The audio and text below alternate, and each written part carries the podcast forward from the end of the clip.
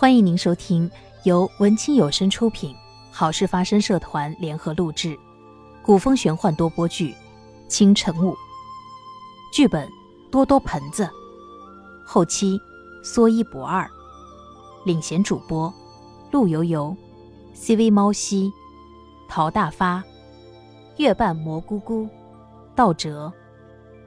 第十七集《雪莲精灵》。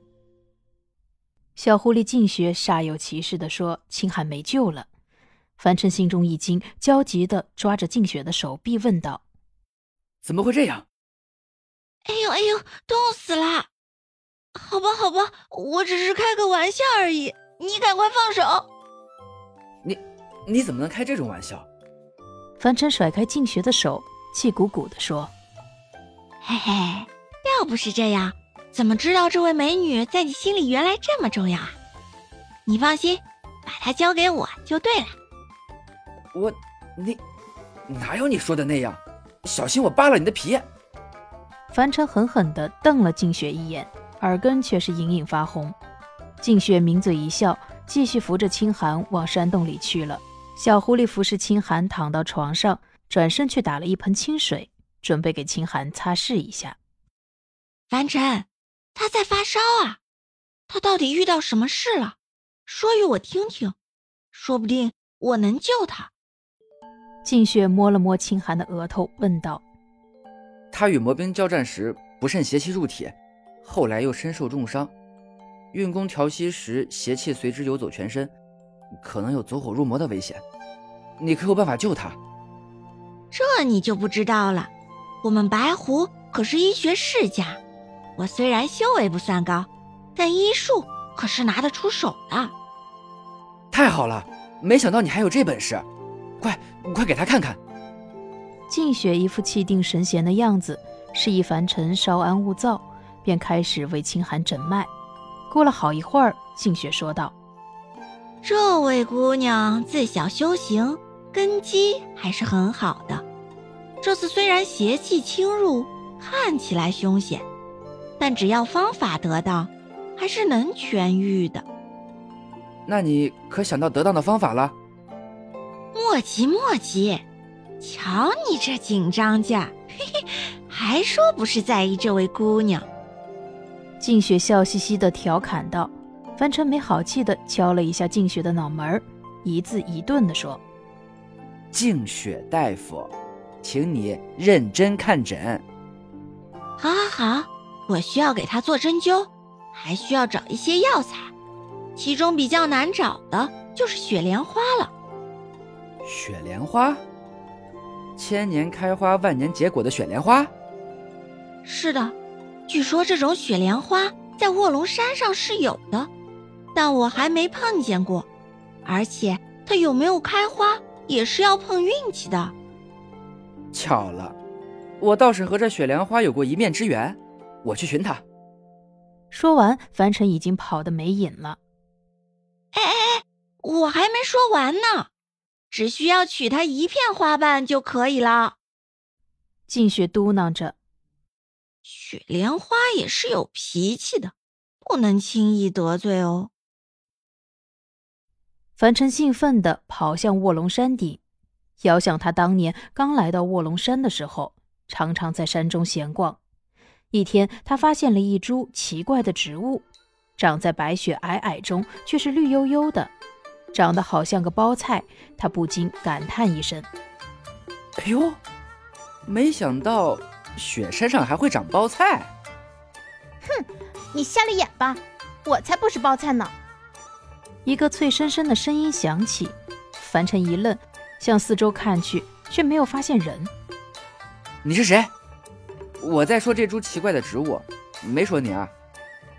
你自己孤陋寡闻，还说别人奇怪，亏你还是有点修为的。凡尘不敢置信地看着那株包菜，惊叫道：“啊，你会说话呀？厉害啊！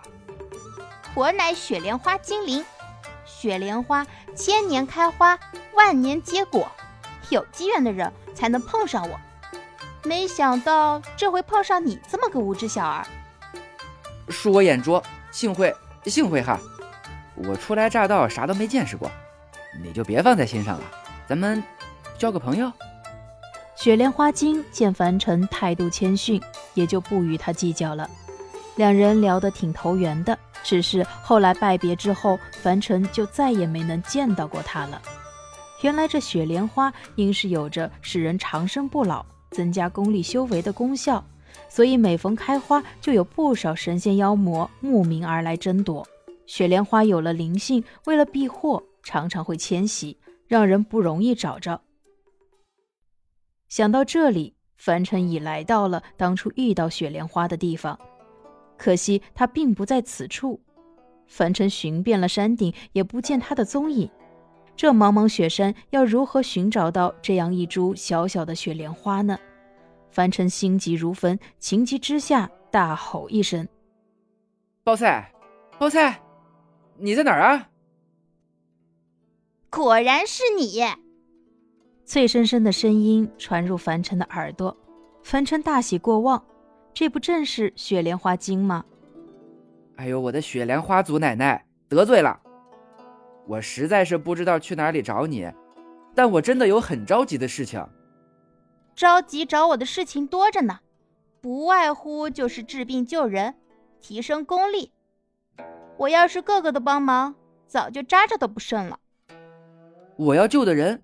可是为了对抗智罗魔君而受伤的，已经危在旦夕，只有你能救他了。智罗，我倒是略有耳闻，是个不可一世的家伙。他的手下也打过我的主意，当然都不是姑奶奶我的对手。智罗如今冲破了佛祖的封印，纵容魔兵在人间作恶，你如此高风亮节的精灵，怎能坐视不管呢？雪莲花精。这才终于现身。只见雪莲花此时已盛开，晶莹剔透，通体雪白，而那精灵圆圆胖胖，活像是一根鼓了起来的白萝卜，甚是可爱。哎呀，现在正是我开花的时候，所以我才躲得紧，算你运气好吧。不过你也得帮我一个忙。没问题，你只管说。凡尘爽快地答应了。我在这卧龙山已有千万年，四处都逛过，实在是呆腻了。我想迁徙到更远的地方去见识一下。你能帮我实现心愿吗？当然可以啦。要我怎么帮你啊？因这样迁徙需要离开土地，所以呀，我要有灵力的人滋养着我的花根，一路护送我到达目的地。原来是这样，小事一桩。待我朋友无碍，我就护送你。你想去哪里啊？以前听你提起过，你的故乡在东海之渊，我想去那里看看。凡尘倒是已经很久没有回去了，因为那里并不是一片值得回忆的地方。究竟凡尘在那里经历过什么呢？本集播讲结束，感谢您的收听。诸位，如果喜欢我们的剧情，欢迎大家多多点赞、评论哦。